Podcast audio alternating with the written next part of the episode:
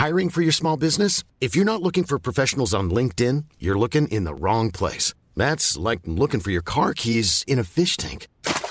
LinkedIn helps you hire professionals you can't find anywhere else, even those who aren't actively searching for a new job but might be open to the perfect role. In a given month, over 70% of LinkedIn users don't even visit other leading job sites. So start looking in the right place. With LinkedIn, you can hire professionals like a professional. Post your free job on linkedin.com slash people today. Cada martes por la noche, los expertos se reúnen para debatir, polemizar, desmenuzar a la noticia y a sus protagonistas en un sitio único, diferente y sin censura. Esta es la mesa de análisis, a fuego lento, bajo la conducción de Alfredo González Castro, por El Heraldo Radio. Iniciamos.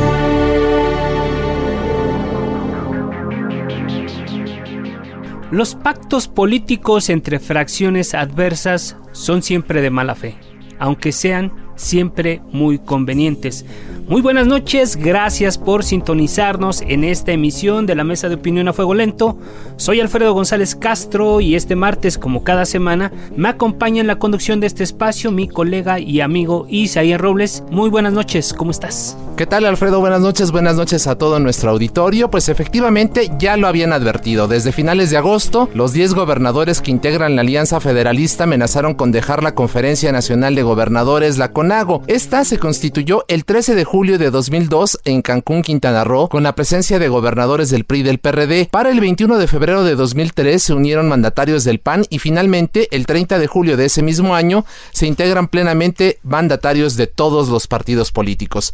La CONAGO se define como un foro permanente que busca fortalecer el federalismo mediante mecanismos democráticos.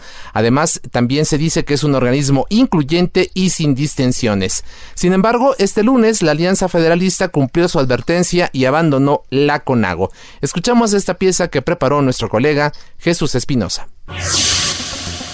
Los gobernadores de la Alianza Federalista manifestaron el lunes su decisión de abandonar la Confederación Nacional de Gobernadores, CONAGO, tras señalar que el mecanismo es una simulación y no funcionó en su objetivo de alcanzar acuerdos entre el gobierno federal y los estados. El encargado de emitir la resolución de los 10 gobernadores fue el mandatario de Chihuahua, Javier Corral, quien refirió que la decisión fue analizada y tomada tras la reunión de la CONAGO realizada en San Luis Potosí. Hemos resuelto poner fin a nuestra participación en la Conferencia Nacional de Gobernadores, con el propósito de construir nosotros un espacio de diálogo efectivo, no solamente con nuestros demás compañeros gobernadores de otras entidades, con el gobierno federal, los poderes de la Unión, los niveles de gobierno.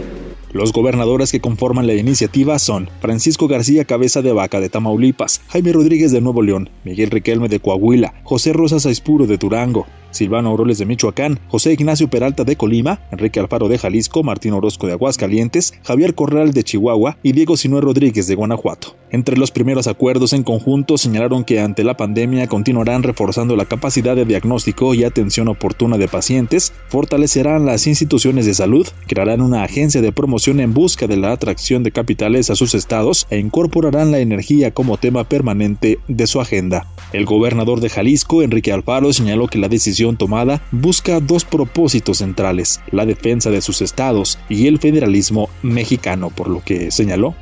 Cada gobernador tendrá que asumir de manera personal la responsabilidad histórica respecto, a la posición que están tomando en una coyuntura en la que se, eh, nos exige a todos como mexicanos actuar con un alto sentido de responsabilidad.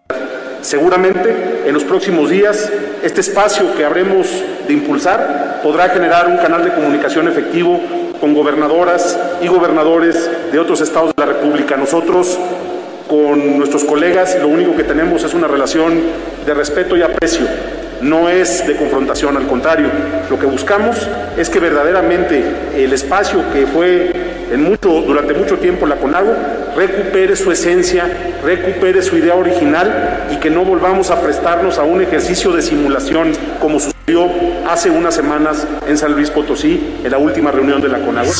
Para analizar las repercusiones de esta decisión se encuentra en la línea telefónica René Juárez Cisneros, Actualmente es el coordinador del PRI en la Cámara de Diputados y uno de los mandatarios fundadores precisamente de la CONAGO.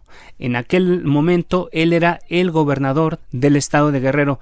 Diputado René Juárez, muy buenas noches, gracias por estar con nosotros en esta ocasión. Buenas noches, Alfredo. Buenas noches, Isaías. Pues estoy a sus órdenes para platicar sobre este tema que ustedes ya han hecho una reseña de cómo se formó la CONAGO y yo pues estoy a la orden para poder comentar con ustedes lo que les parezca importante. Claro, diputado. De entrada, ¿qué le parece esta decisión? ¿Esto es el fin de la CONAGO? ¿Dejó de ser este organismo un espacio de diálogo y colaboración efectivos entre estados y la federación? Bueno, eh, el propósito de la CONAGO era ese precisamente, el tener una forma de vincularse con la federación, un espacio de diálogo plural, abierto, para plantear los temas de las entidades federativas, pero también los temas nacionales, con el fin de buscar solución a ellos. Eh, desde el inicio, digamos, cuando se forma la CONAGO, a mí me tocó presidirla en el 2004, por cierto. Más claro, sí. Eh, nosotros encontramos en este instrumento un espacio muy favorable, muy útil, eh, para atender temas, eh, digamos, del fortalecimiento del federalismo, del respeto a la soberanía, de priorizar algunos proyectos de inversión eh, de infraestructura en los estados, en fin, durante muchos años, al menos los años que yo estuve, la CONAGO cumplió con su objetivo. los tiempos cambian, los tiempos cambian y hoy vemos que hay una decisión de un grupo de gobernadores de diferentes eh, partidos, eh, incluso un independiente, que toman una decisión que es muy respetable. Es muy respetable, las condiciones y las circunstancias cambian. Seguramente ellos han hecho una valoración eh, profunda, responsable, este, y tomaron esta decisión. Sin embargo, me parece que la comunicación, la coordinación, eh, digamos, el diálogo con la federación y quienes representan las entidades federativas, pues es un diálogo que no se puede agotar, y mucho menos en, en una circunstancia de crisis terrible que hoy enfrenta el país, no solamente la pandemia, sino hay otros temas como la economía o como la inseguridad, en donde se requiere forzosamente forzosamente la coordinación, la comunicación y la suma de esfuerzos entre la federación y las entidades federativas. Pero bueno, eh, se ha tomado esta decisión, nosotros la respetamos, eh, estoy absolutamente de acuerdo en que los gobernadores tienen la responsabilidad de cuidarlos, digamos, eh, los intereses y las demandas, los reclamos de quien representan, ¿no? Y como dice el dicho, solamente el que carga el bulto sabe lo que pesa. Así es saben perfectamente cuál es la realidad de sus entidades federativas. Así es, diputado. Y una de las principales, eh, eh, em, digamos, vamos a ponerle reproches de los gobernadores, es precisamente esto que usted comenta. Este instrumento se crea como un vaso comunicante entre los gobiernos estatales y la federación. Sin embargo, justo en esta coyuntura de la que usted habla, que es la pandemia, los gobernadores sienten que no hay una interlocución con el gobierno federal, no solamente con el, ya no digamos con el presidente eh, Andrés Manuel, sino con los propios secretarios responsables de atender esta emergencia y sobre todo también con una cuestión que tiene que ver con el dinero. ¿Usted cree que, que los gobernadores fueron abandonados a su suerte para enfrentar esta pandemia, eh, eh, diputado?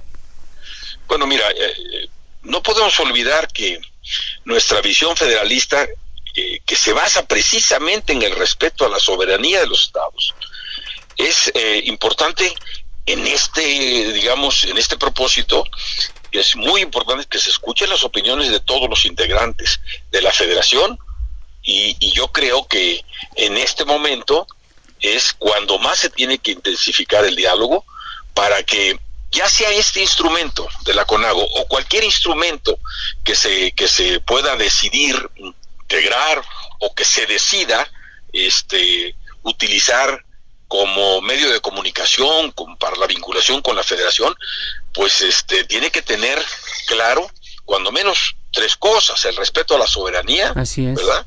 Que es fundamental, el entender que los problemas se generan pues en los municipios y los municipios son parte de los estados y, y todos conformamos la federación. Y entonces no se puede olvidar ni abandonar a su suerte a las entidades federativas.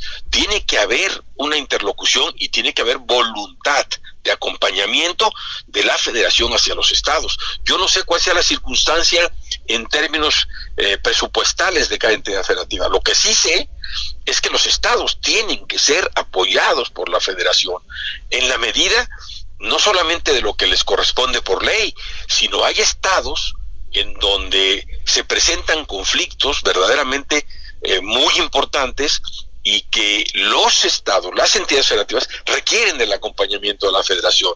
Entonces, un gobernador que lucha por atender los eh, reclamos de su gente, pues me parece que está haciendo lo correcto.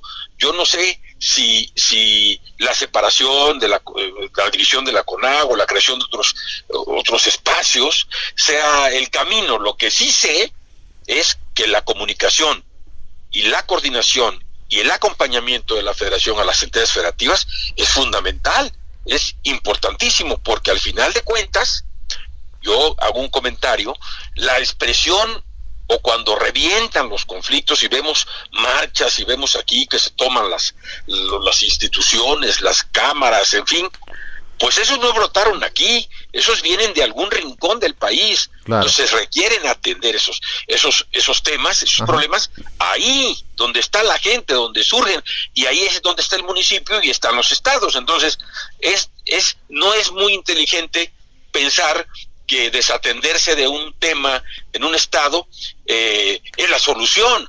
Al final de cuentas, en Cuba ese, ese problema crece ese problema y tiene una expresión nacional. Es lo que hay que evitar. Claro. Entonces, este, en eso están los, los gobernadores defendiendo a sus estados.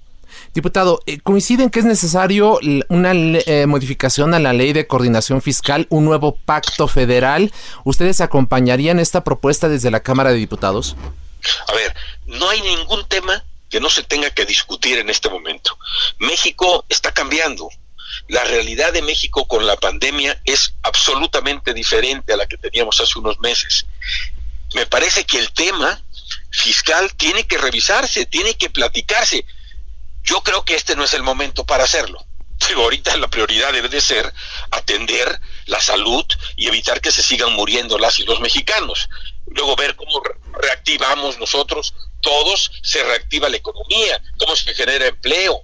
Es decir, no creo que ese sea el tema en este momento, pero tiene, tiene que atenderse, tiene que discutirse y tiene que ponerse sobre la mesa. Así es. Eh, algunos señalan que los gobernadores eh, diputados solo extienden la mano, pero no han sido capaces de recaudar sus propios impuestos.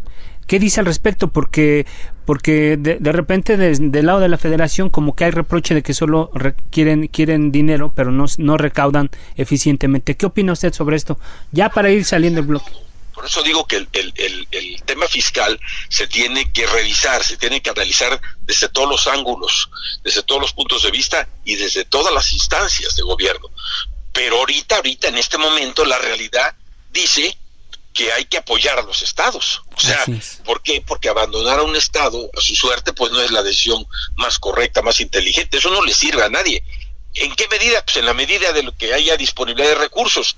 Tiene que buscarse la priorización, la repriorización, la revisión en la asignación de los recursos cuando son exiguos. Lo importante de un presupuesto es saber que el gasto se haga de manera inteligente, que la asignación de los recursos vaya precisamente para las prioridades que demanda el país.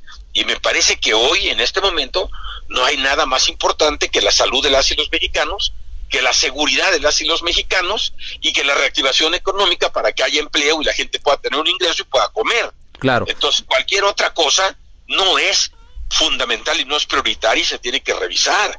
Entonces, pero tiene que haber voluntad de todas las partes, voluntad política para entender esta realidad. Entonces, ahora que viene el paquete eh, eh, económico y que vamos a ver el presupuesto de egresos de la federación, hoy lo recibimos por la tarde, pues vamos a tener que discutir eso. Y, me parece que ahí es donde tenemos que poner muy claro sobre la mesa cuáles deben de ser las prioridades. Y, y, lo haremos nosotros en el momento en que esto ya eh, tenga que discutirse. Muy importantes los comentarios del diputado René Juárez Cisneros. Le agradecemos mucho que haya estado con nosotros esta noche, diputado. Gracias. Al contrario, buenas noches. Gracias, diputado. Ahí están las opiniones del diputado René Juárez. Así es, Isaías. Ahora, para abundar más sobre el tema, saludamos al doctor Mauricio Merino. Él es doctor en ciencias políticas por la Universidad Complutense de Madrid, ex consejero del IFE y autor, entre muchos otros textos de gobierno local, poder nacional, publicado por el Colegio de México. Doctor Merina, Merino, gracias por estar esta noche con nosotros. Alfredo, es un placer. Estoy a sus órdenes. Gracias. Eh, doctor Merino, de entrada, su opinión sobre la salida de esta decena de gobernadores de la CONAGO, ¿es el inicio del fin de esta conferencia? Ah, eh, es probable que sí. No sé por qué el inicio. Yo diría es el fin, a secas. Ah, el, fin a secas. Porque, mire, todos sabemos que la CONAGO nació como reacción al proceso de que llamamos en su momento de transición democrática, hoy es una expresión maldita, ¿no? Pero, pero así fue. Eh, se organizaron los gobernadores eh, preocupados, entonces con mayoría del PRI, por eh, la llegada de Vicente Fox a la presidencia de la República en el año 2000. Ya había una organización previa de gobernadores del PRD, por cierto. Así es, eran, eran la otra parte, digamos. La otra parte, entonces, pues se preocuparon. En ese momento, mira tú por dónde, los que no querían participar eran los gobernadores del PAN, los que había entonces, porque obviamente no querían confrontarse con el presidente Fox. Eh, después aceptaron. Eh, dijeron, bueno, más vale estar adentro que, que fuera. Y crearon estas reglas de consenso, que en realidad eran de unanimidad, que hicieron de la CONAGO pues algo muy difícil de procesar, pero políticamente muy potente por la reunión de todos los gobernadores del país. La CONAGO, eh, si uno lo ve con cuidado constitucional, pues no existe, nunca existió formalmente. La CONAGO, de hecho, estaría prohibida por la Constitución desde su nacimiento, porque está porque está prohibida la coalición de gobernadores en la Constitución. Fue tan atribulado el siglo XIX que desde 1857 quedó establecida la prohibición expresa de que los gobernadores se coaligaran, eh, pues obviamente para ir en contra del gobierno de la República.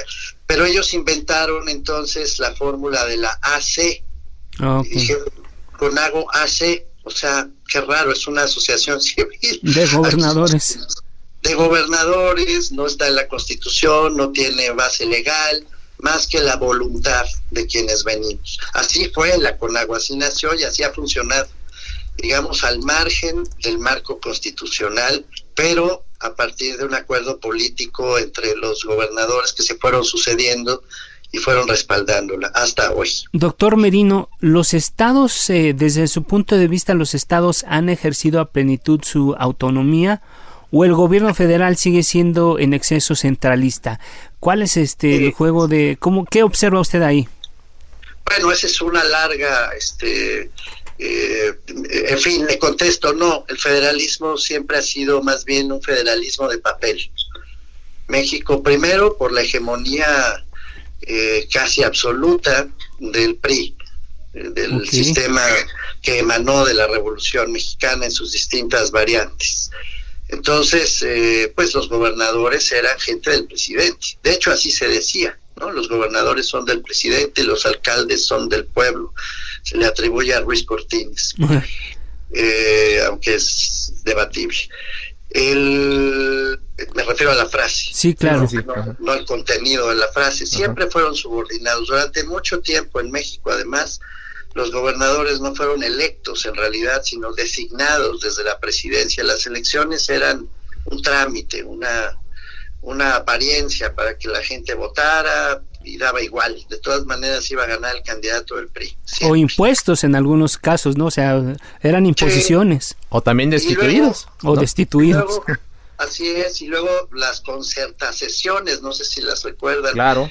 Es decir, cuando entraron los primeros gobernadores del PAN después de Rufo, por ejemplo, Carlos Medina y estos, cuando Carlos Medina fue defenestrado, no le dejaron ganar en Guanajuato, pues entró Fox, pero Fox por una concertación. Una negociación así le llamaban, ¿no? Va a haber una concertación y le dijeron, no, es una concertación. Había ganado Aguirre, recuerdo la... Eh, Ramón Aguirre. Exacto. Bueno, este, no, no ha habido federalismo en México, excepto en momentos muy excepcionales, muy chiquititos de la historia mexicana que nos tomaría un largo rato comentar. Entonces, claro, aquí el riesgo no es la CONAGO, se lo digo con sinceridad, se los digo el, riesgo es el pacto fiscal.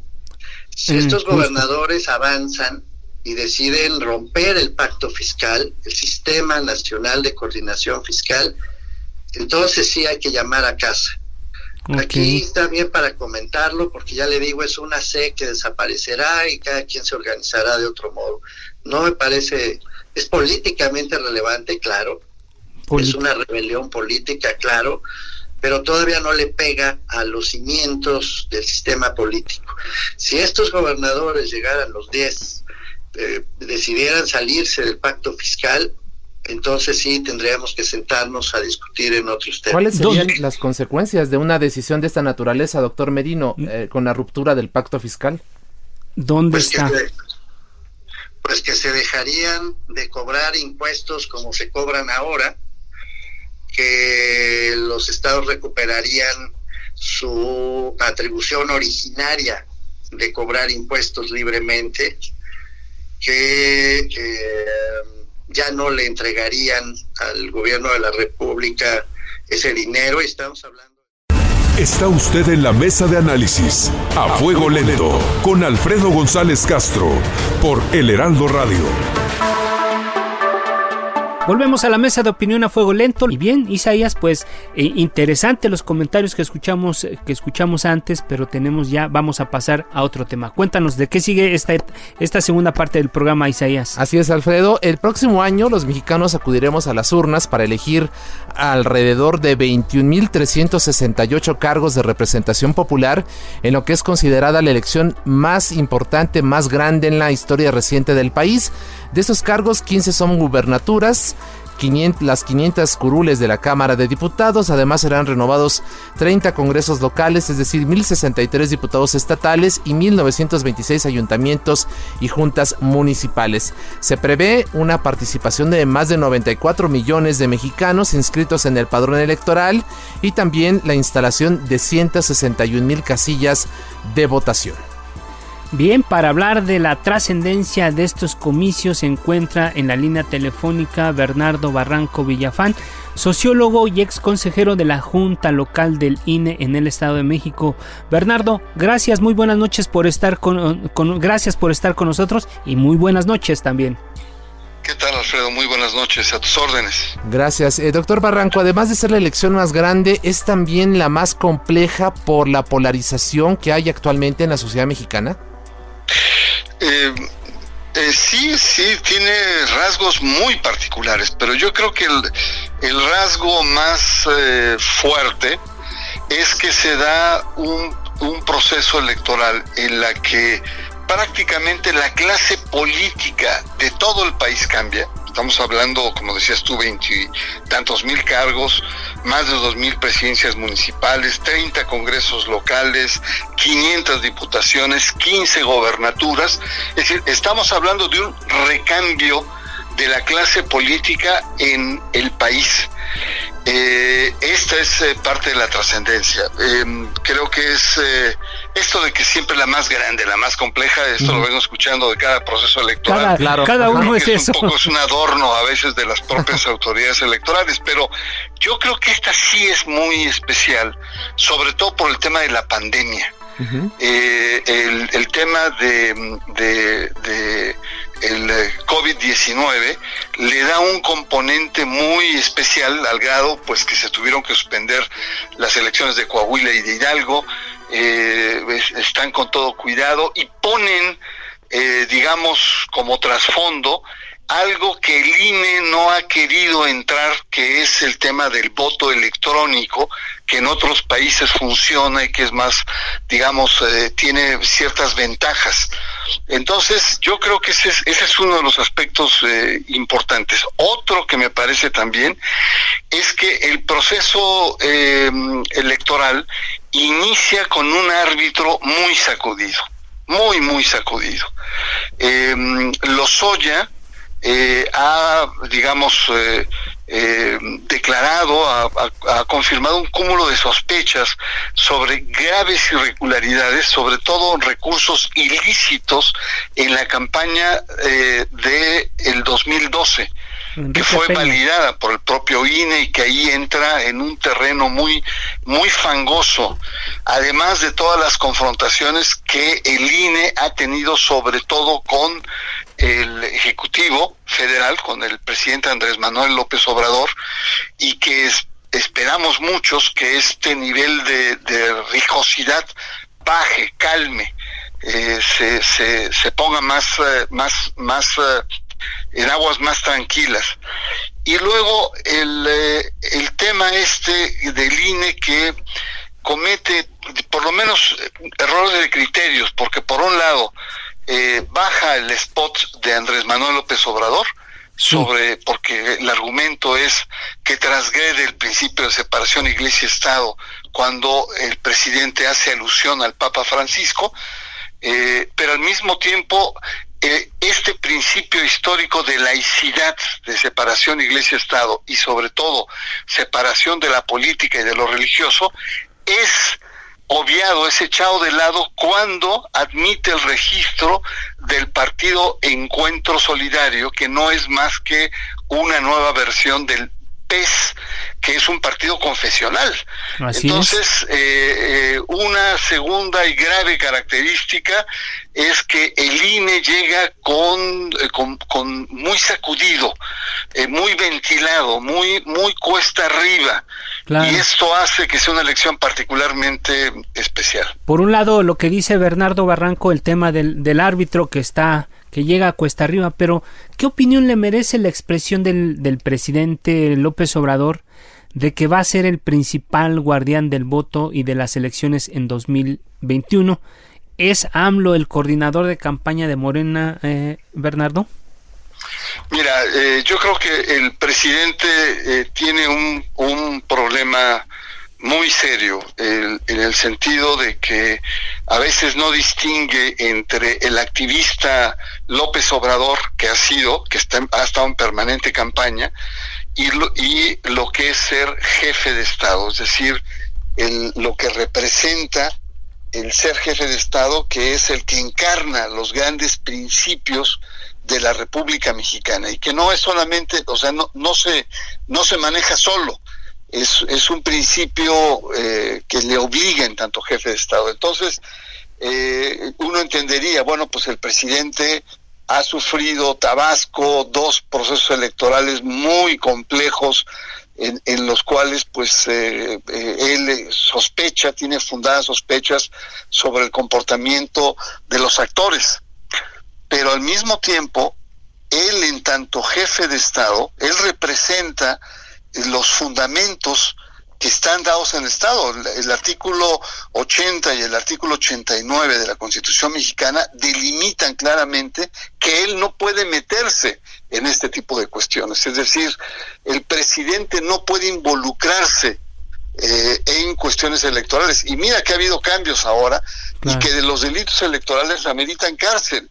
Si el presidente se empecina en entrometerse en los procesos electorales, puede incurrir en graves delitos que podrían eh, plantear paradojas jurídicas en este país ante posibles denuncias. Entonces, yo creo que el presidente tiene que eh, serenarse eh, y, tratar lo electoral con los conductos, digamos, adecuados. Tiene muchos recursos como para que visiblemente él se involucre en el proceso electoral, violando los principios rectores de, eh, de, de, lo que significa las campañas, etcétera. Claro. Doctor Barranco, ¿cómo ve usted la oposición hoy en nuestro país? ¿Existe? ¿Cree que haya la posibilidad de que le haga frente a Morena y conquiste eh, o, que este partido estamos destinados a que se lleve la mayoría de estos cargos en disputa el próximo año? Bueno, mira, hay que decir primero que otra de las características particulares de este proceso electoral, qué bueno que haces esta pregunta, porque los partidos están en crisis, todos, ninguno se salva. Ni Morena. Ni Morena. incluyendo Morena. Morena en este momento hay una disputa eh, eh, eh, feroz por la, la, presidencia y la secretaría. Eh, que no solamente es un problema de cargos, es un problema de diseño y de proyecto de lo que es un movimiento social que lleva el poder a López Obrador y otro es la eh, el convertirse en un partido político. Así es. El PRI está devastado, ahogado, digamos, en las denuncias internas sobre corrupción. El PAN está muy debilitado quizás el menos raspado de todos, eh, y, y, tienes a un PRD casi, casi en vías de extinción. Desfondado completamente, ¿no? Absolutamente. Entonces, eh, la hipótesis eh, de, em, de, de, un frente común es una hipótesis, digamos, válida, atractiva, para poder, digamos, contrarrestar, hacer un efectivo contrapeso. Hasta el momento, no ha habido un contrapeso político efectivo a la cuarta transformación. Los contrapesos han venido más bien en los medios, en las redes, en los intelectuales. Ahí es donde más se ha dado un debate. Pero en términos políticos están desfondados. Otro aspecto también que, llama la atención es que eh, al no eh, haber estos, eh, podríamos decir, eh, eh, la aprobación de registro a nuevos partidos, ya sea la, vieja Nueva Alianza, el partido del Bester Gordillo, el partido de Calderón, uno hubiera pensado que muchos de estos eh, partidos hubieran canalizado las fuerzas, digamos, disidentes y opositoras, y hubiera habido un proceso chapulinesco, por así decirlo, en términos políticos, en las nuevas conformaciones. Esto ya no se, se va a dar por lo tanto, eh, entonces la responsabilidad recae en los partidos y en la capacidad que tengan, sobre todo a nivel local, porque no es una elección, hay una elección federal a nivel de diputados, etcétera, pero el juego va a estar sobre todo a nivel local y ahí es donde se van a ver las diferentes alianzas. Bernardo, una... esa es una característica, digamos, distinta, partidos que llegan debilitados al proceso electoral. Una reflexión de un minuto, Bernardo Barranco, eh, en un poco de perspectiva. ¿Qué, ¿Qué, qué, nos espera para los mexicanos en el 21 en términos electorales? Bueno, va a ser un reto muy importante para este nuevo INE que ha sido integrado, digamos, ha sido parchado eh, y que eh, va a estar a prueba, sobre todo los nuevos integrantes del INE eh, tiene un desafío muy grande.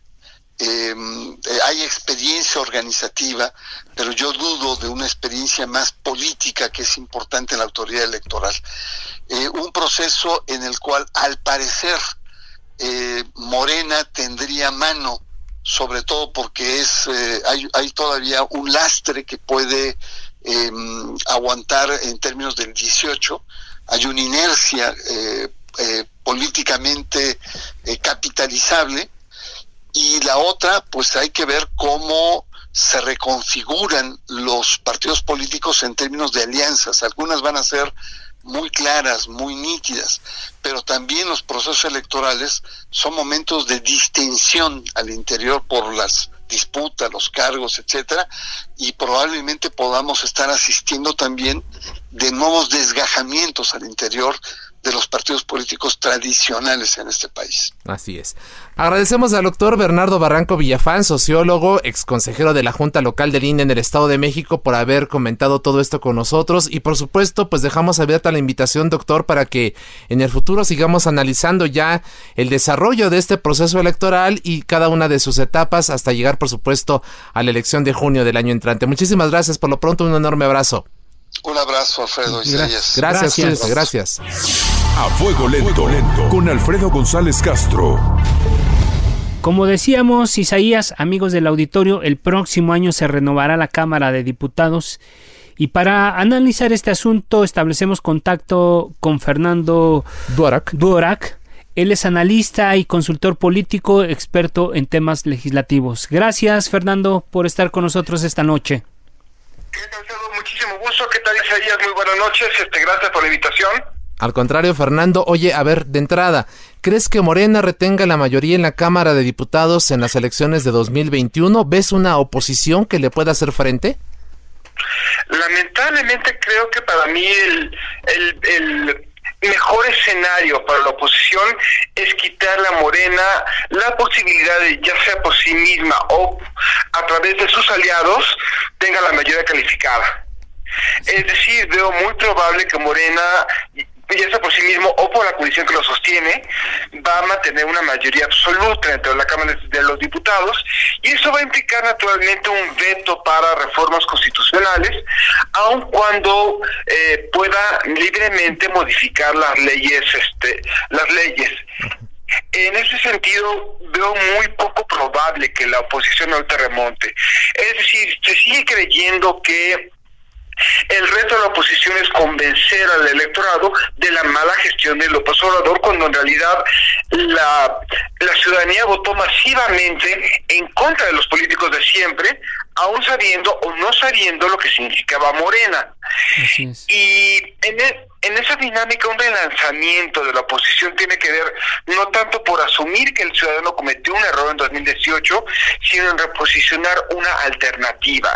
Es decir, López Obrador domina las emociones, domina los sentimientos, domina la narrativa y lo que debería hacer la oposición a mi modo de ver es ¿Qué es lo que plantearía en esos momentos una visión alternativa de México? Y para eso necesita ver varias cosas. Y en mi opinión sería fundamentalmente una autocrítica de lo que pasó antes. La gente votó en contra de los políticos de siempre. Y no puede haber un reposicionamiento alternativo si no hay una autocrítica. Eh, Fernando, eh, eh, las encuestas todavía le dan un valor importante a la marca Morena y cuando se combina esta marca con, con, la, con la presencia del presidente Andrés Manuel López Obrador, pues las encuestas lo colocan como el favorito. Sin embargo, eh, desde mi punto de vista, creo que el gran problema de Morena es Morena. Es decir, eh, estamos, ya entramos al proceso electoral esta semana y no tienen un presidente nacional. Es decir, el movimiento, el movimiento, el Morena se, comporta más como un movimiento que como un partido político.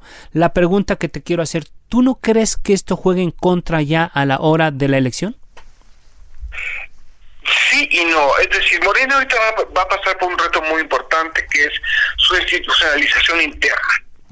Morena, como bien señala todavía es un movimiento endosado en gran medida a López Obrador y lo que vamos a ver en las próximas semanas es a partir de qué tipo de liderazgo se elija, vamos a ver qué tipo de comportamiento va a tener Morena en temas que para mí son centrales. Por ejemplo, eh, vamos a tener por primera vez a nivel de a nivel federal la reelección inmediata de legisladores. Y según el artículo 59 constitucional, segundo párrafo, el partido debe reseleccionar a los a, los aspirantes a reelegirse. En ese, en ese entorno, la selección de liderazgo va a ser determinante en ver quiénes van a, quiénes van a ganar, volver a ganar la nominación. Y si hay un porcentaje más o menos elevado de personas que compiten para permanecer y tienen un reconocimiento ante la gente, eso puede implicar naturalmente que Morena tenga presencia e incluso ventaja en algunos distritos, ya sea federales o locales o incluso ayuntamientos. Y el segundo tema es qué tanto el López Obrador va a querer posicionarse a sí mismo rumbo a 2021 de tal forma que aparezca la boleta. Eh, ya sabemos que no va a funcionar la revocación de mandatos sino hasta 2022, pero hay otras formas de hacerlo y el ejemplo primordial, la consulta para enjuiciar a expresidentes. De esa forma, si logra posicionar un tema de alcance federal en elecciones que van a ser fundamentalmente locales, eso va a implicar que López Obrador tendrá mayor presencia en el debate político rumbo a la renovación de la Cámara de Diputados. Si no se logra posicionar temas como ese, naturalmente las agendas locales van a pesar mucho más sobre cualquier intento del presidente por contaminar las agendas locales con un tema federal o su propia figura. Así es. Eh, ¿Cómo analizas tú la relación entre el Poder Ejecutivo y el Legislativo? ¿Es López Obrador el mandamás de Morena en el Congreso? Muy interesante esta pregunta pregunta y, hay que tener varios matices. Por ejemplo, López Obrador ha tenido mucho interés en temas de nombramientos. ¿Por qué? Porque para él es una táctica muy importante capturar instituciones públicas y eso lo ha, eso lo ha hecho desde varios nombramientos que ha hecho para órganos autónomos en donde han figurado eh, favoritos suyos, eh, la CNDH naturalmente, y es una táctica muy importante el Ejecutivo controlar si no, si no puede desaparecer a otros poderes y órganos autónomos a través de este, e, esta estrategia pero tampoco, pero por otra parte no ha sido muy activo en cuanto a presentación de legislación secundaria. Es, decir, ha dependido mucho más de cuánto pueda él asimismo este, gobernar a través de bandos o a través de decretos o a través de, su propia popular, de su propia palabra. Y eso es muy normal con respecto a lo que hizo hace ya 18 años cuando fue jefe de gobierno en la, en la Ciudad de México pero y finalmente tampoco ha sido muy exitoso en temas de reformas a la Constitución. sus planteamientos originales a las diversas reformas han terminado siendo, salvo el caso de la reforma, de la, de la contrarreforma educativa, han sido poco exitosos. Le recorrigieron mucho el tema de el tema de democracia participativa, también cambió mucho la Guardia Nacional.